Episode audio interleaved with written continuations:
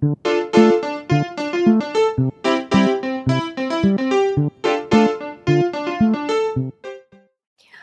大家好，这里是别在这里发癫，我是美仙，我是地仔。今天我们这一期邀请到了我的一个好朋友过来做嘉宾，是因为他刚好上岸了，所以就立马邀请他过来做嘉宾，给我们分享一下他这两年。那我们是不是要先恭喜一下，恭喜上岸？谢谢你们，Poppy 做一下自我介绍吧。好的，大家好，我是当了两年米虫的皮皮。我应该从考研到考公花了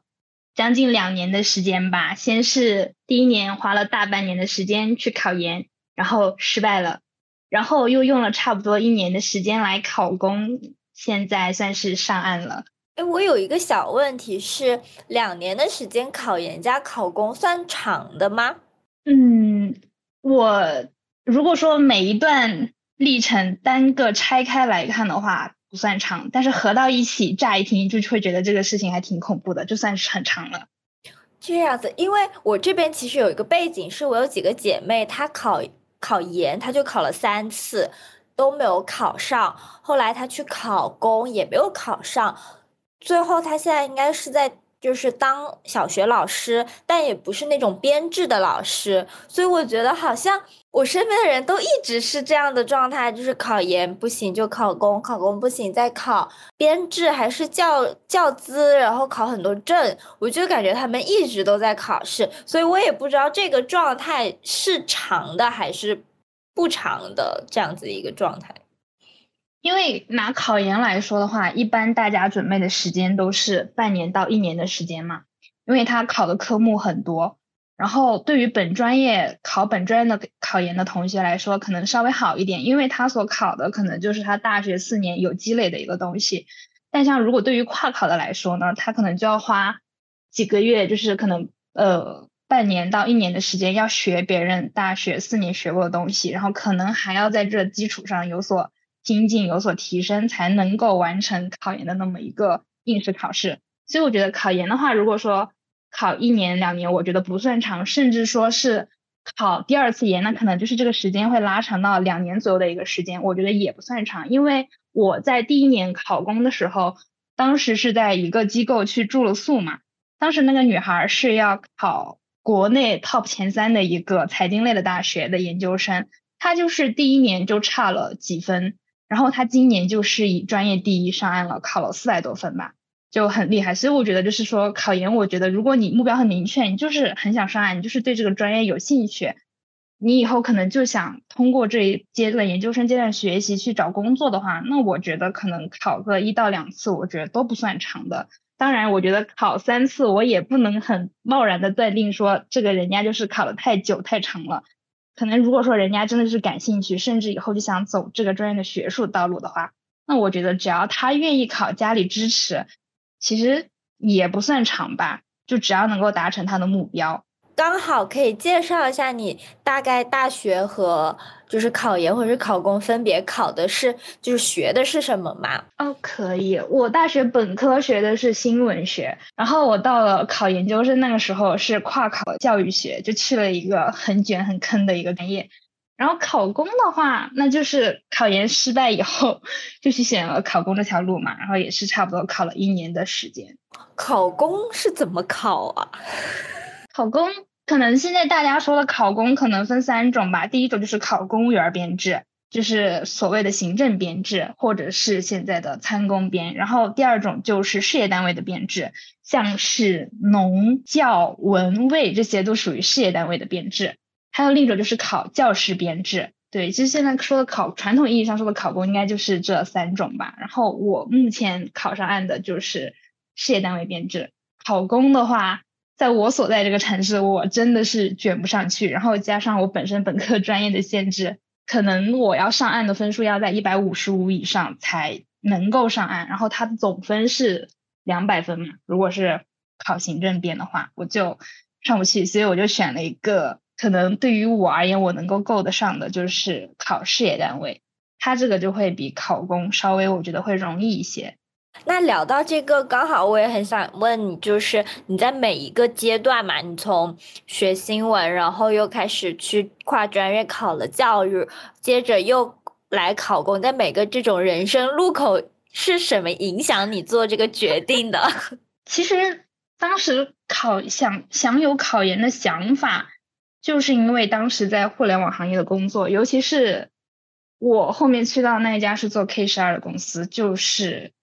我觉得很累，就是基本就是二十四小时待机，然后我从来没有休过一个完整的周末，然后每天的工作状态，我觉得跟零零七也差不多了嘛。然后尤其是教育行业嘛，就基本所有的节假日都在上班，然后你因为工作的任务啊，或者是一些什么项目上的安排，也很难就是把这个假调休出来。当时就觉得，然后我又是一个又急需要，我既要有工作，然后又很想很想有生活的人，所以当时我就觉得。而且我也不觉得说我在互联网行业，我能够在二十八岁或者三十岁的年龄升到一个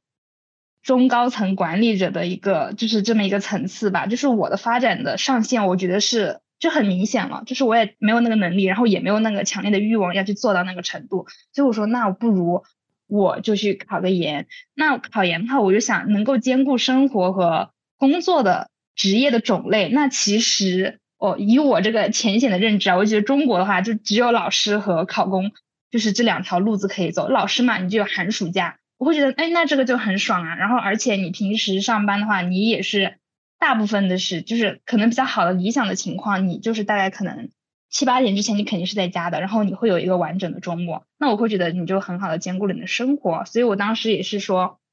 会跨考教育学的一个原因吧。然后。另一个原因的话，可能就是为什么不选择自己本专业进行一个深耕，或者说继续考新闻传播学呢？我觉得就是第一个是我本身我就不喜欢我的专业，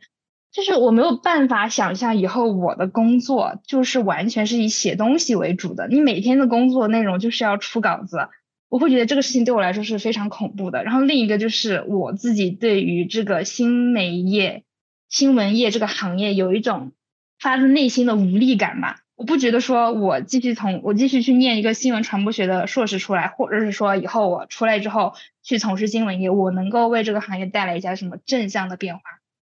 当然啊，我是非常敬畏这个行业的，也很敬佩能够像我的大学老师或者是我大学同学能够那么几个人还在从事新闻业的人，我会被他们报以最大的一个敬意。但是我觉得。要能从事这个行业，需要一种莫大的情怀和热忱才能够坚持下去吧。然后我就不觉得我是这样一个人，所以我也没有选择说继续念本专的研究生。然后我就去选择了教育学。然后本身我大学的实习经历，从第一段开始到我之后工作的每一段，我都在互联网教育业工作。是我对教育业就有一种情怀所在吧。而且我自己本身是从一个教育资源没有那么好的地方考出来的。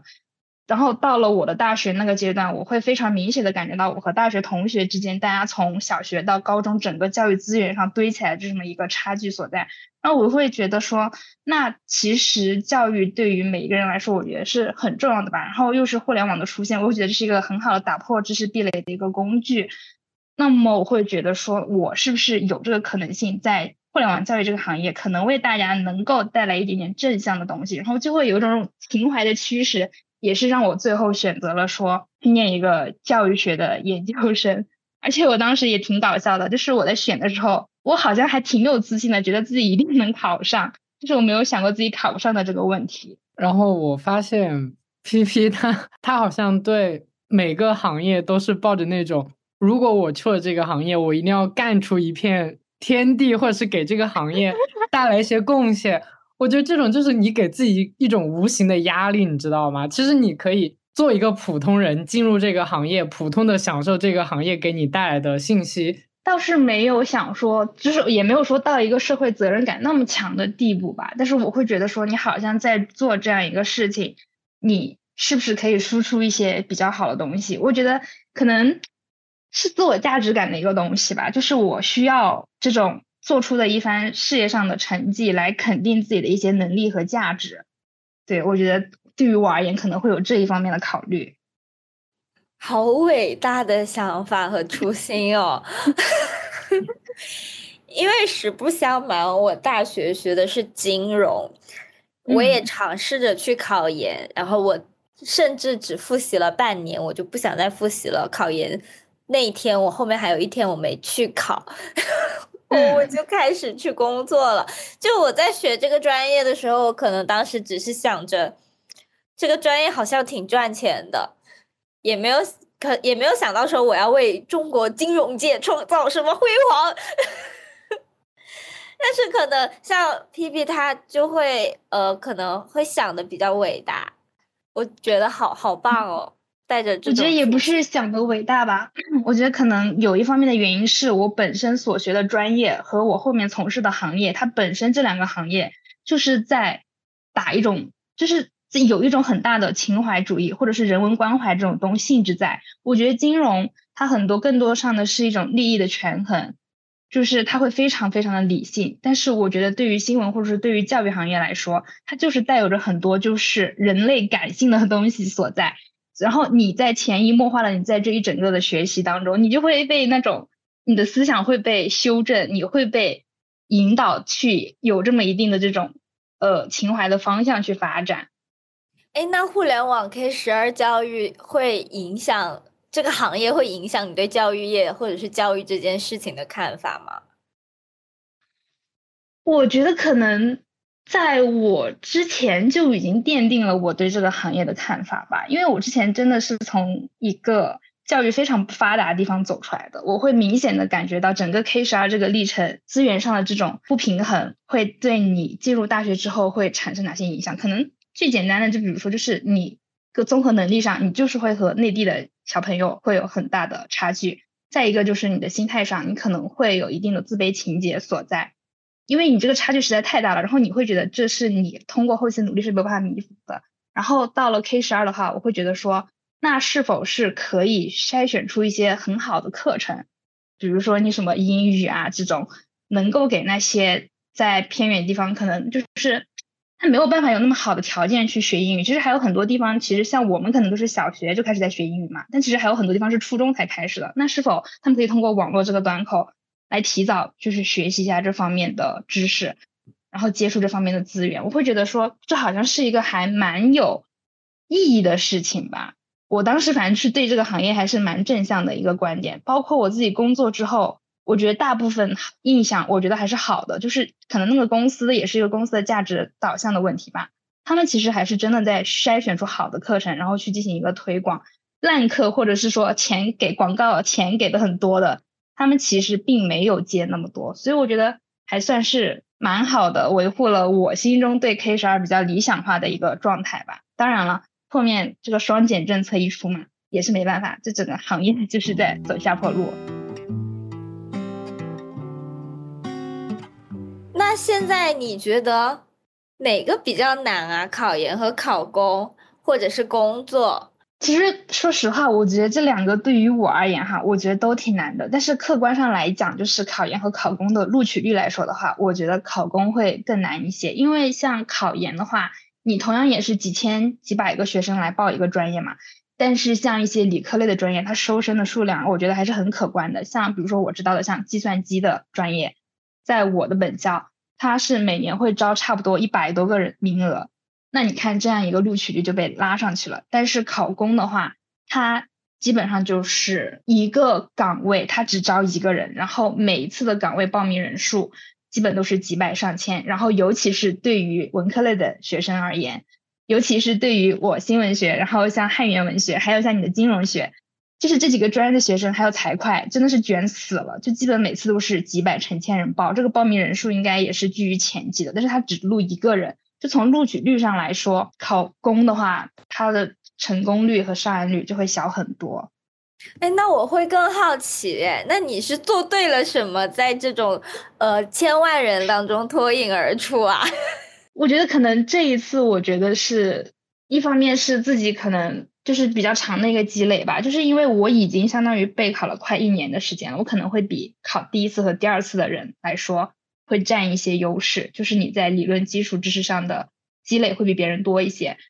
然后另一方面，我觉得真的也是这一次运气比较好吧，就是就是因为其实呃，我觉得哈，对于考公来说，它所需要的运气成分会比考研应该是要更多一些的。嗯，像是这一次，其实我的笔试是跟第一名是差了蛮多分的，可能差了有五到六分吧。这个在考公的话语里面，他们就说这是一个差的是一个你镜你镜面嘛，你只是一个大为镜面，因为你差的分太多了。但是整个机构，包括我们的面试老师都觉得说，嗯，P P 你重在参与吧，你反正第一次镜面你就体验一下。我觉得可能也是就是抱着这样一个心态吧，然后。刚好我的第一也是觉得说那天就是考场面试完之后出来嘛，大家都会问成绩，会等在那里。然后当时就问了他的面试成绩，我就大概知道可能自己上了。后面问他，他自己面出来，他也说感觉不是很好。他说，因为他想的是他的第一跟后面的人分差拉的都挺大的，他觉得自己稳了，然后他可能就没有花那么多的精力在准备这个面试上，然后才让我有了机会，然后能够反超过去。所以我会觉得这次运气也是蛮好的。如果说我的第一他那么高的一个分，然后他还很卷很努力，那我觉得我想超过去应该就非常非常难了。所以面试就是考官打主观分是吗？对，是的。那他都会问什么问题呢？比如他问了你什么呢？我好像我想一下，这第一道题好像就是一般第一道题是社会现象题或者是态度观点题，就社会现象题可能就是问某一个新闻事件，或者说拿淄博烧烤这个事来说，他就会问你他。为什么能成功，或者说你对这个事件的看法？那你如果就是你要答出亮点嘛，你不能说啊政府什么有作为什么这种点就答出来就是很烂大街，就是大家答都差不多，大家都会答点，那你就要去答出一些新的点。然后比如说像那个什么态度观点题，就会可能会给你一些什么名人的那种例子吧，像是李强总理说最近说的那个，在办公室里坐在办公室里看到的都是问题，下去看到都是方法，他会问你。你对这个这一句话的看法是什么？那这就是一种偏向于态度观点题，然后你就要去答你对这些事情的一些看法之类的。然后第二道题的话，一般就会答一些人际关系题啊，就比如说 你和你的领导吵架了，然后你要怎么办？或者是你和你你同事把你的功劳抢了，你要怎么办？要么就是一些组织管理类的题。或者是一些应急应变题，就像是，嗯，你可能还你在这个发布会上马上就要开始了，然后发现你的 U 盘忘带了，你的文件忘带了，或者就是，哎，你本来要邀请两百个人到会的，结果发现只来了二十个人，那你要怎么办？就是这些，就是，嗯，就可能就是应急应变题这些。然后第三题的话。其实一般要么就是他会考，要么就是再考一道社会现象题，要么再考一道态度观点题，要么如果简单一点的话，他就再考一道我前面第二题所说的那几道题型。主要题型就是这几个，就是一般就是考三道题，然后思考时间看每个不同的考场吧，有的是三分钟，有的是五分钟，然后你答题时间差不多在。十分钟左右的时间，那是不是像那种考公的机构，他们是不是也会在你进了桌面之后就开始给你押题呀？就是相当于也像高考一样有一个大题库，就是把最近的一些时政热点啊什么都给你总结出来，然后猜题，然后让你背呢？会有啊，他们会有题，但是他不会给你出答案的，就是他只是告诉他只是给你把题目列出来，但是他没有答案。而且机构写的答案，说实话，我觉得大部分机构写的答案都挺鬼扯的。就是你如果你按那么答的话，老师一听就知道你是机构出来的学生，然后你的分就会被判的很低。我好想知道那个，当一个会议要邀请两百人，但实际只来了二十人的答案，哪一种算是好的答案？哎，弟仔，你会怎么回答，或者会你会怎么解决吗？我当场就是愣住，没有然后了。我因为我没有接受过这种思维上的训练啊，而且我也觉得好像他刚才提到那种什么时政啊，然后一些什么社会态度啊那种东西，我都觉得好像跟他的大学的本专业是有点靠挂钩的。我总觉得对吗？而且我跟 P P 本来私私下就是会经常就是找那种 时事热点，我们两个就疯狂的讨论嘛，就老是，然后他也会跟别人讨论，然后就。进行一个信息的一个交流吧，我感觉就好像这种题目对他来说应该都不是特别难的那种。就怎么说呢？就是我原本以为这个题对我来说不难，就是脑子里可能能想到一些比较好的角度或者是点，但是我发现就是这两年，就是你确实得承认你和社会是存在一定的脱节的，而且我觉得人在工作之后真的是变蠢了。就是你看的书会变得很少，就是如果你没有足够强的自制力，然后你可能会看书，但你看的书可能也是与工作相关的，你可能是想提升一下我的工作能力或者是专业技能这一块，可能没有那么多足够的时间或者是兴趣去看你想看的书或者是一些有的没的之类的书，我就觉得。你的思维会是逐逐渐的被固化的。我当时还跟你知道的是我深圳那个很好的朋友嘛，嗯，我当时还跟他讲，我说我原以为我答这个题应该非常的轻松，而且我脑子里是有这个框架和点在的，但是我没办法给他进行一个阐述，就是我的思维已经是固化了，我想不出来很细节去阐述这个点，然后我也很难答得出很亮点的东西。当时我就说，如果这些题放到我大学的时候或者刚毕业那一两年去答的话，我觉得会答的还是比较好一些的。而不是像这次一样，就感觉就是重新开始学习那种，就是感觉自己变蠢了，又打破了信息差呢。之前对这些一点都不了解。然后我还有一个问题，就是大家考公嘛，然后就会说考的那个事业单位是好还是不好嘛？但是我现在唯一知道的好和不好，仅仅是它的地区是偏僻还是在市市中心内那种。其他的好与不好的点我是不知道的。嗯，我觉得说好与不好，其实当时我看到这个问题的时候，我也觉得这个题其实有点难回答，因为其实我觉得这个好与不好的定位还是要看个人的选择吧。如果说他有的人他想留在大城市，那肯定是肯定是地区优先嘛，就是说我能够先在大的城市选到单位，那就比我去老家可能。三四五六七八线城市选的单位，可能这个这一点来说会好一些。但是如果说有的人我就想回到家，我就想待在父母身边，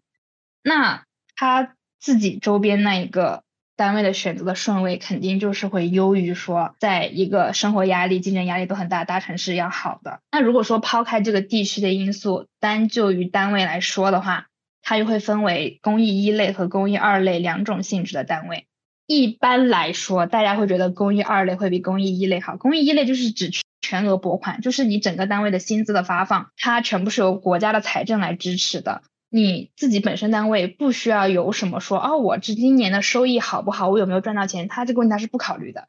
但是就比如说，对这个就像是我们的图书馆或者是一些就是什么水利局啊这种水利厅啊这种，他们就是这种比较偏呃。公益一类的单位，像如果说公益二类嘛，大家很很熟悉的医院嘛，它就属于公益二类，它就有一部分是自收自支的部分，它有自己盈利的部分，那它就可以在国家财政支援的这个基础之上，它能够再在自己获取的这一部分收益里面再拿出一部分钱来分给大家，那你这一年拿的钱就相当于拿两份钱嘛，就会更多一点，然后。大家可能有时候在选单位的时候，又会偏向于说，那我先去选一个公益二类的单位吧，这样我的年终拿的会更多。但其实这两年你们可能也知道，就是整个国家的财政都不好，所以这些单位也真的有财政倒挂的现象，也不太能那么发出来钱。很多公益二类混的还不如公益一类哈，就是因为他自收自支的部分就一直在亏损。那他们其实就没有那么多钱可以发出来，而且因为你有自收自支的部分，财政一开始拨的款可能也不会那么多，这就会导致你可能一年拿下来钱，公益二类的一些单位可能还没有一类拿的多。对，所以铁饭碗指的就只有一类是吗？其实严格意义上来说，因为不管怎么样，一类永远都有国家财政在在给你兜底，不管怎么样都是能发出钱的，对吧？据我所知，某个朋友在的单位到现在为止了，连今年一月份的工资还没有发出来。呃，那那遇到这种情况的话，你仲裁不了啊！大家都不受一个法律所管。那那这种情况就没有一个解决办法吗？就像如果真的有人他就是需要这笔钱，这笔工资，就好比你说那个朋友半年的工资都不发，那他这半年。靠什么为生的？就纯靠家庭的支撑吗？这我也不太清楚，因为他的家庭条件还挺好的，在这边家里十几套房吧，就这种程度。在事业单位遇到这种情况，就是只能自己吃瘪，是吗？就是你也没办法吧，就只能干就是你去找你去找财政，财政会跟你说单位里没钱，然后单位去找市里，市里说没钱，市里去找省里，省里说没钱，那怎么办呢？就是罚不出来钱。而且之前大家很多，比如说是地方性政府，它的财政很大的绝大部分一个收入来源是卖地，但是这两年就是卖地已经卖不出去了，所以就没钱。嗯，就比较困难。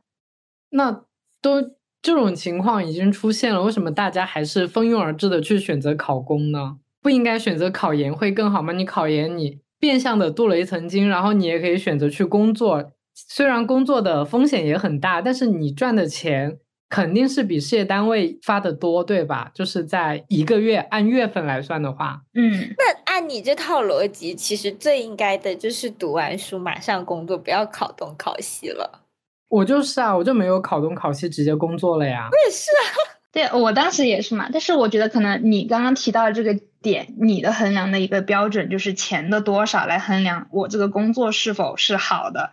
但是很多考公和考事业单位的人，我觉得可能大部分分两种嘛，一种就是我进去就想躺平的，他可以忍受就是拿我的钱来换我的时间，我就是想过一个清闲的生活，我就想准时上下班去遛遛鸟啊，或者是干点别的，我可以忍受我的工资少。那另一点真的是，他是有政治抱负的人，是因为我的同学里有这样的一个人，去了全球前五的一个学校出来的一个同学吧，然后现在考公了，而且可能人家的政治抱负就是很很高、志存高远的，人家就是想走仕途这条路，所以我觉得可能就是每个人的标准是不一样的。如果你想钱多，那我觉得当然了，你选择去就是收益非常好的国企，比如说中石油这种。或者是海石油，那你的收益肯定是非常可观的。或者说是说去一些比较好的行业发展的私企嘛，你的钱拿的肯定是会比说这个体制内会高很多。但是我觉得就是还是看每个人的选择是什么吧，对吧？嗯，对，毕竟是个铁饭碗嘛。可能就是比较稳定吧。而且我其实才知道一个事情，就是嗯，在我们那个考。考公的一个同学里，就是我朋友的一个朋友哈，就是他那个朋友考了三年的编制，然后他今年终于上岸了，但是人家上的这个单位就非常的好，好到什么程度呢？一个月单边公积金给到了七千多，单边。什么叫做单边公积金啊？就是公司给你纯交，就交这么多，然后他就没有任何的压力，他直接就是在转正之后就准备说是要买房了。就是他的公积金完全可以 cover 他每一个月的利息，他就没有任何的还款压力。那他到手的收入呢？他到他对他那个他是一个公益二类的单位，他到手的收入，而且现在的一个情况是，我不知道是不是所有的单位都这样，但是我了解到的挺多的单位是之前的年终奖是他们年底一次性发放，但现在年终奖是把之前年底的百分之七十摊出来，放到每个月的工资一起来发。会留百分之三十，最后放到年底来发，就已经很多单位是这么实行的了。然后他那个单位也是这样子，然后他每个月到手有差不多八 k。银行算是事业单位吗？银行不算吧？不算啊，因为我之前了解到，我有一个朋友，他也是在银行工作嘛，他们也是每个月到手很少，但是他年底发年终奖发了十多万还是二十万？哇，好羡慕！对我也很羡慕，所以我以为他也是算在事业单位里面才会。用这种模式来给人发钱？没有，银行是银行。我有很多朋友在银行，因为我学金融的那个，所以我大学同学起码有一半以上是在银行或者是金融机构的。那这种银行是不是也是看地区啊？就是不同的地区，他发的钱其实也是不一样的。对呀。然后福利也要看不同的行，它的福利也不一样。如果你想进去的话，就是要考银行，反正就是考也是要考进去的。但是我之前有一个朋友，我是应该是高二的时候认识他的，因为我们出去艺考嘛，然后培训认识的。他就是一个很混的人，就是一个大混子，大学没考上，然后家里就把他撺掇出去混了一个文凭进来，然后莫名其妙我就看到他。进了银行工作了，进银行可以走关系的，哇哦！突然又觉得自己绕远了呢。我当时走了条很难的路。对我当时看到，我就觉得很震惊。啊，我说银行现在那么容易进了吗？就好像，而且他每天就是上班的时候就会拍他的指甲，你知道吗？就会拍他的美甲，然后下班就会拍他今天又去哪个去玩了哪个剧本杀，然后又。又想什么几等几发车什么的，就我感觉他的日子就好像像无业游民，你知道吗？可能有不同的银行状态不一样。我之前学金融，就是因为我爸我妈想要托关系，让我毕业以后进银行嘛，或者是类似的这种企业的岗位，想让我享天赋，然后我拒绝了他们的邀请，呃，然后我就开始学别的了。但是我身边的有一些在银行的同事。呃，同学，他们是很忙的，可能还是要看岗位。他们有一些就比如说要去做 sales 啊，或者是去拉存款这种，他们钱多且忙。然后也有那种很佛系的，类似于在那种村镇的呃农村信用社，他们就是很多钱，然后也没有太多的事情，压力也不是很很大。但是他们可能只能在村镇啊这样子，就可能每个地方的情况。也不太一样，但是确实银行会类似于体制内好进很多。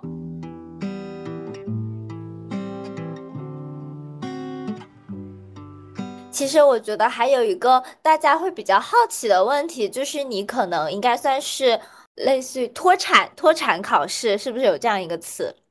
是的，就是相当于全职备考。对对，全职备考的这种状态对你来说有压力吗？因为我有一个同学，他其实是在类似于我们那边的国企，大概有工作了两三年、三四年了，他就每年都一直在说他今年要考研，但是他每年都没有办法真正决定呃脱产考试，所以他就一直就是这样 hold 着，然后拖着，就一直没有考。所以我想问一下你，就是这种脱产考试对你来说？有压力吗？以及这种压力你要怎么去克服它，或者是和它和解？我觉得脱产考对我来说很有很有压力，甚至我觉得这两年让我觉得我前二十年过得极其之顺，顺到这两年老天是来考验我的这种。对，而且我会觉得说，其实你朋友那种状态，我可能会建议他在职备考。那我就先说一下，就是我自己。全职备考的这个状态吧，我觉得压力是一定会有的。我觉得可能会有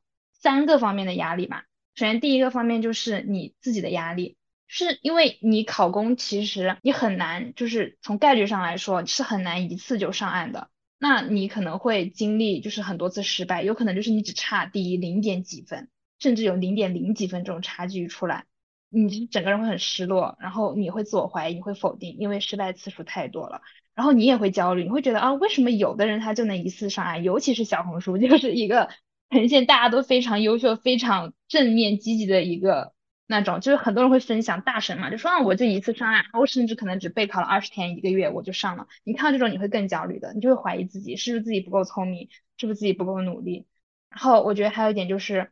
我之前我觉得我还是一个相对比较自信的人吧，我不会说很否定自己，但是这两年我就会。变得挺消极、挺悲观的，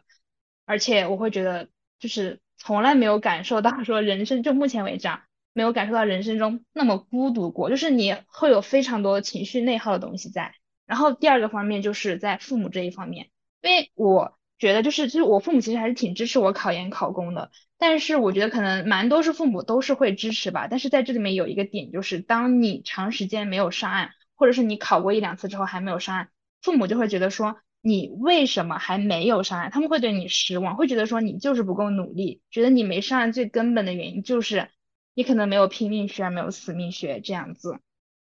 那我就会觉得，嗯，来自父母这方面压力也会比较大吧。你会怕他们会很失望，然后你也会觉得很愧疚，就是父母给你提供了很好的物质条件来支持你，但是你却没有任何的一个反馈。然后我觉得第三个点就是你会和你会担心你的人际关系，尤其是朋友，就是我会觉得就是你也会很焦虑你朋友关系上的疏离，因为你长期在一个学习的状态，你的朋友。就会觉得说啊，那我不能来打扰皮皮，我不能来打扰我的朋友，让他们分心啊或者怎么样，那他们对你的话题就会很克制，就会减少沟通频率。但是呢，就是很孤独嘛。然后你有时候想找朋友聊的时候，你会发现哦，就是大家可能不再同频了，就是聊不到一块儿了。我觉得就压力主要就是来自于这三个方面吧。我觉得可能有过考研和考公经历，应该就是大家在这一方面应该还是挺有共鸣的。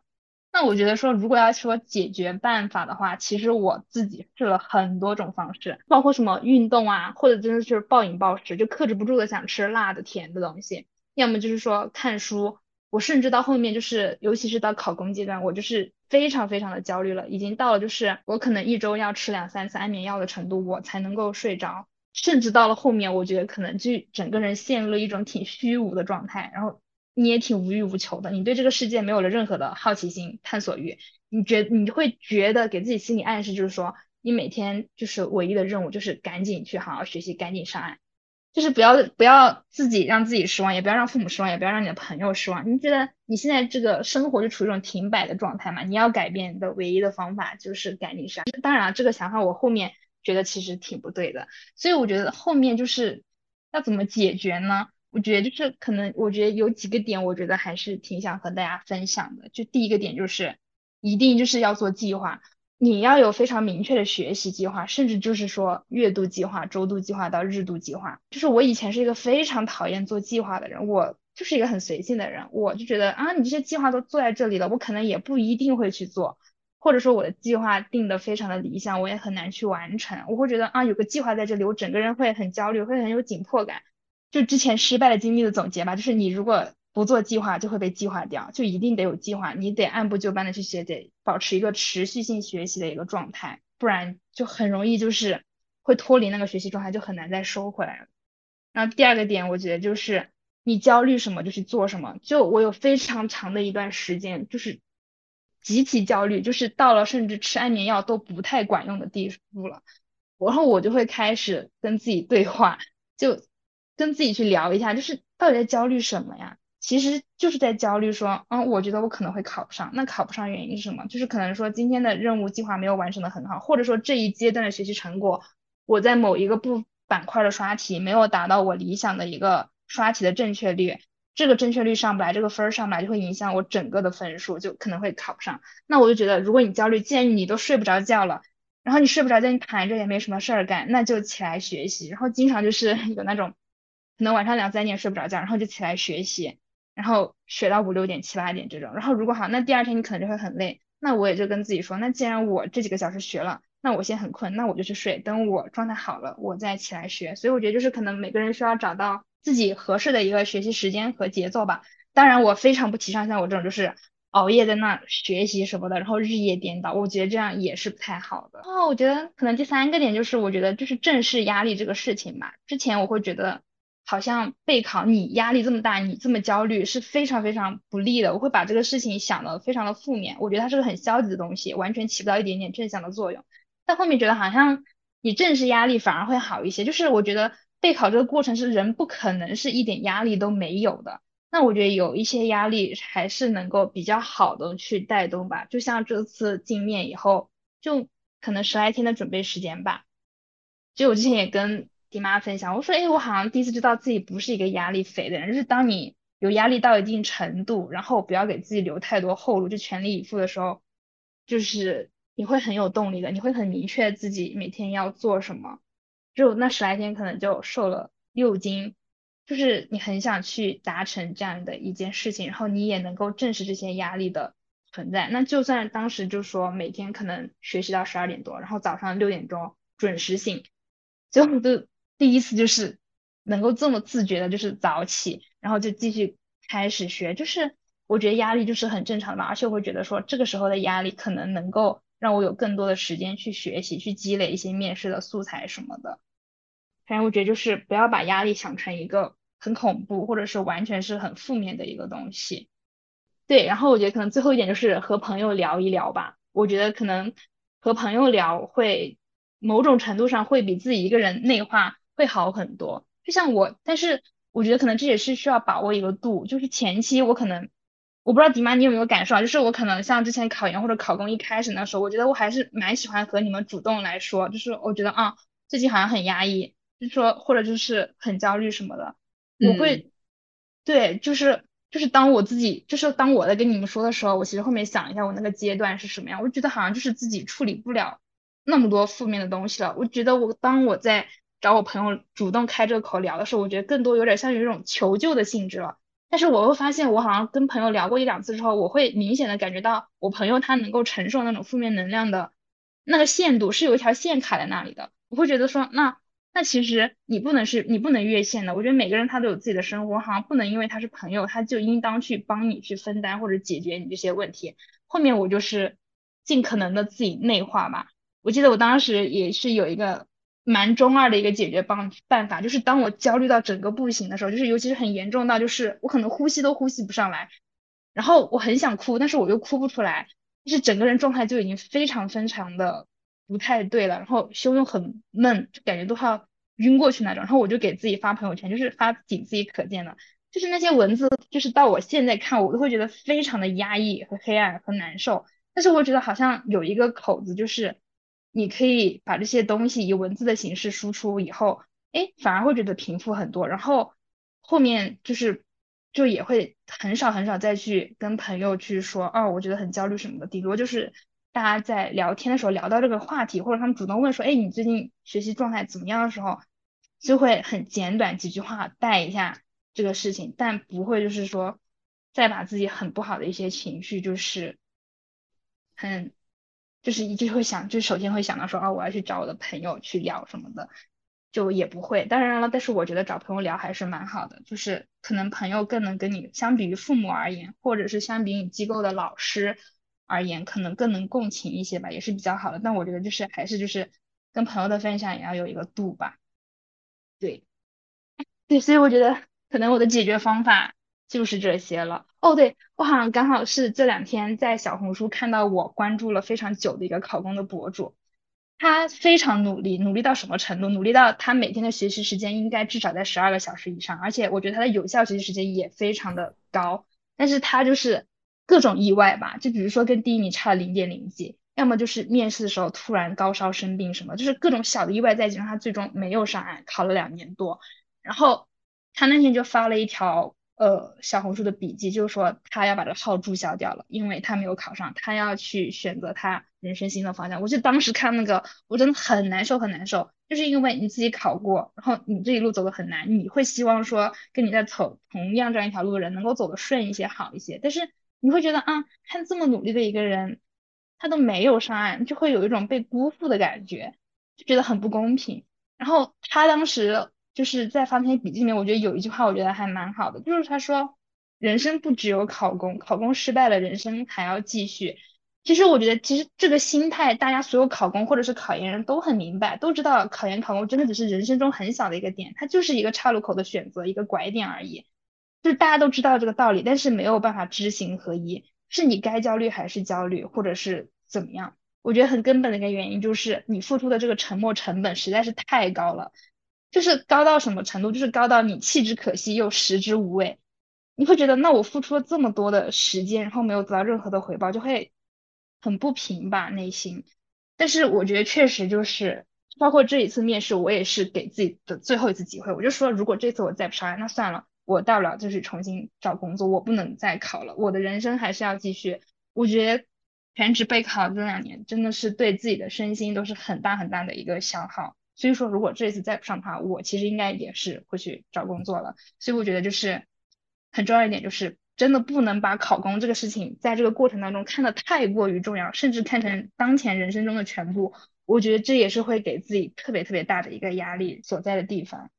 但是你提到就是你也不能把它当成全部嘛。但是你如果没有把它当成全部的话，你的下意识里面就会给自己留一条后路。那一旦你给自己留了后路，你就绝对不可能尽百分百的努力再去学了，因为你每一次到你抗压的那个极限的时候，你就会想，算了吧，我反正有条后路。就我的思想是这样哈，我觉得可能在某些时候人还是要逼自己一把，就是你真的就是没有后路可走，就是这一年这个期限内，你一定要把这条路给走死。就像你那个小红书关注的那种，他可能他的期限就是两年，他这两年没有考上，那就不考了，就直接就是给自己定了一个 deadline 一样。对对对，就是你说这个点我很认可，就是我后面总结自己考研为什么失败的时候，就是因为当时我给自己留了太多条后路了。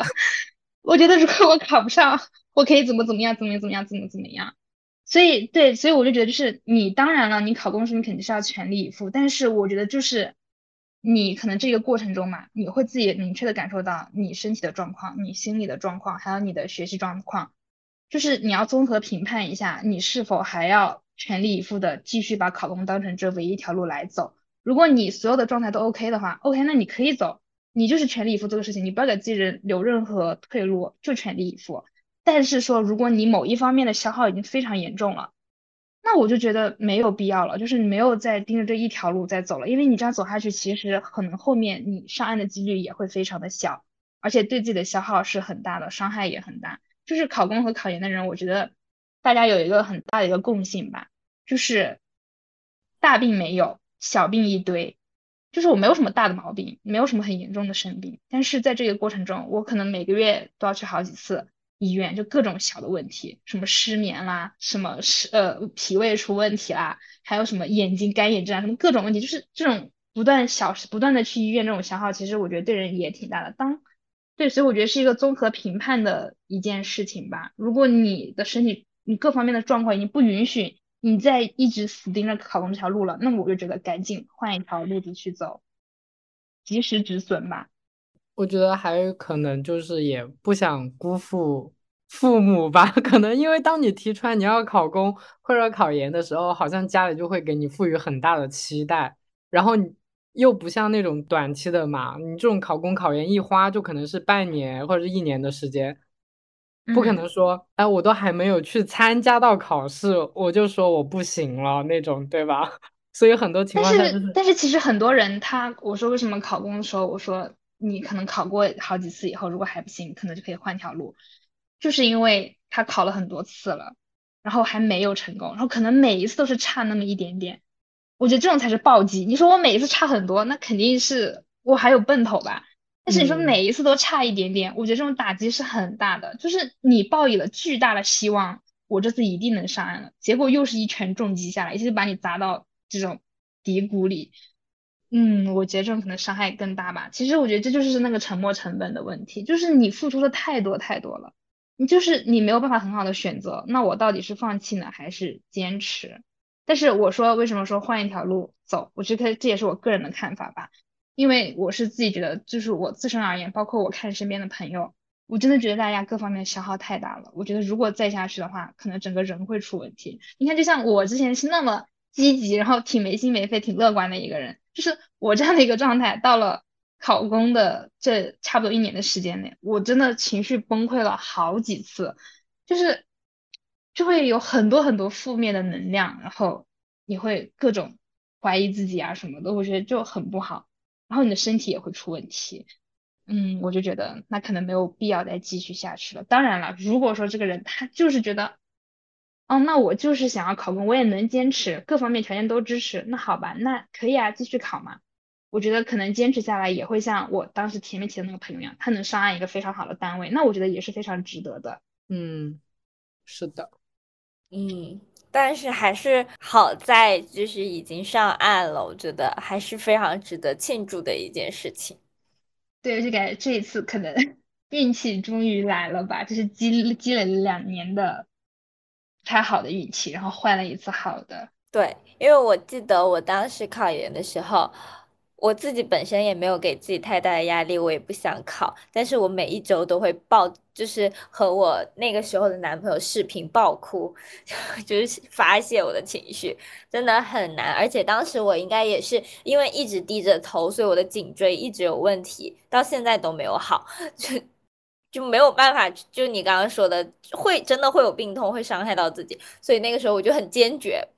我要工作，放我去工作，我就不要读书了。我不是读书这块料。对对，我反正也是通过这两年学习，深刻的认识到自己也不是读书这块料。就我们那个机构很多同学嘛，人家一做真的十几个小时做，然后可能人家一周只需要休息半天一天，人家又满血复活复复活的可以来学习。但我不行，我不是那样子的人，我必须要每天有一定自己的。松弛的时间去做自己的事情，我才能够可能比较长时间的去保持一个学习的状态。而且确实，我觉得你刚刚说的颈椎问题嘛，我觉得我认识的人里面好像考公这个事情，大家颈椎多出了点问题。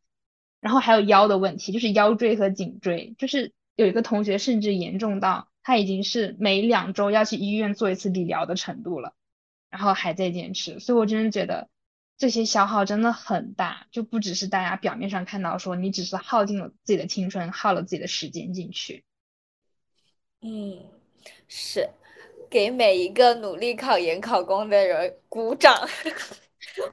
连驾照都考不过的废物。没事，这说明你只是一个适合坐车的命，开车就交给司机去做吧。那，那你大概就是什么时候会入职，以及你未来会有什么样的规划吗？入职的话，他们是他们之前说的，说如果走得快的话，可能八月九月入职吧。哎，我也不知道为什么，反正他们你知道你懂的，体制内的流程就是嗯很繁杂，比较漫长。当然我也不着急，那可能未来的规划的话，我其实现在没有想很多，但是有一个点可能稍微比较明确一点，就是可能会在今年年底或者是明年的年底考一个在职的研究生吧。真牛！那你要考？表情啊？那你是要考本地的是吗？嗯，对，那只能这样了。你聊到呃体制内的东西很少，聊的更多的是自己考公的经历，然后。情绪的疏解，对，就这两点聊的比较多。其实其实体制内聊的东西不多，主要是我没进去，我也不太懂，而且我也不太敢聊。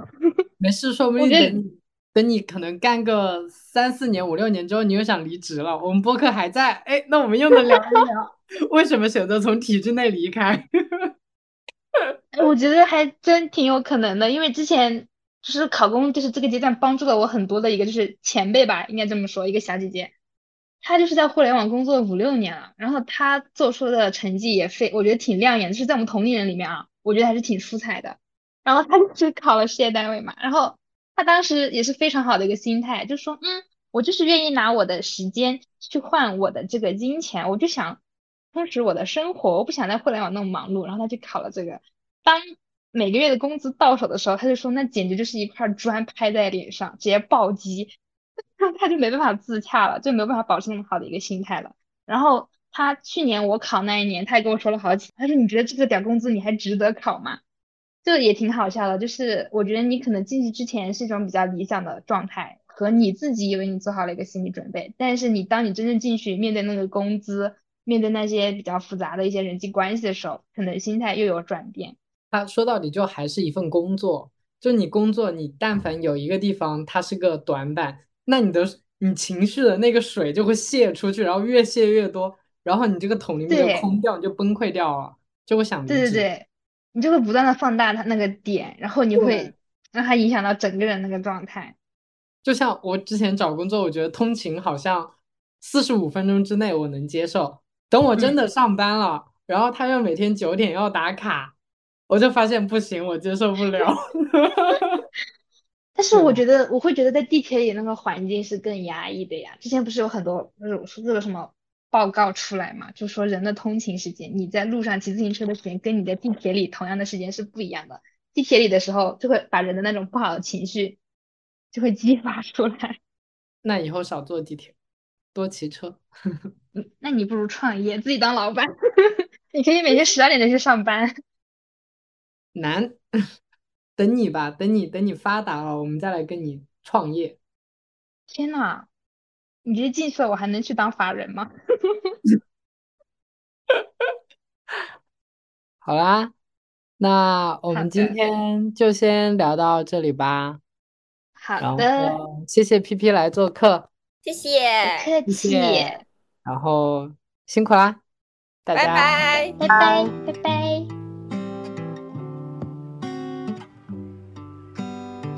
I can see where we're headed. Had one foot in before. Don't wanna regret it, I wanna be sure. Hope you know that I'm all in. Not having second thoughts. Just wanna stay in this moment before we get lost. Can we just float here?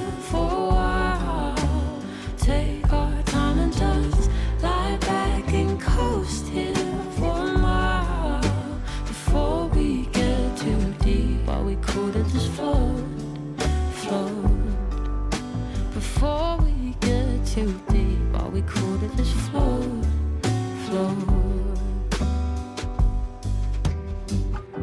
can see us in Paris. I can see us in Rome. Stuck in five o'clock traffic on our way home. I guess what I'm trying to say is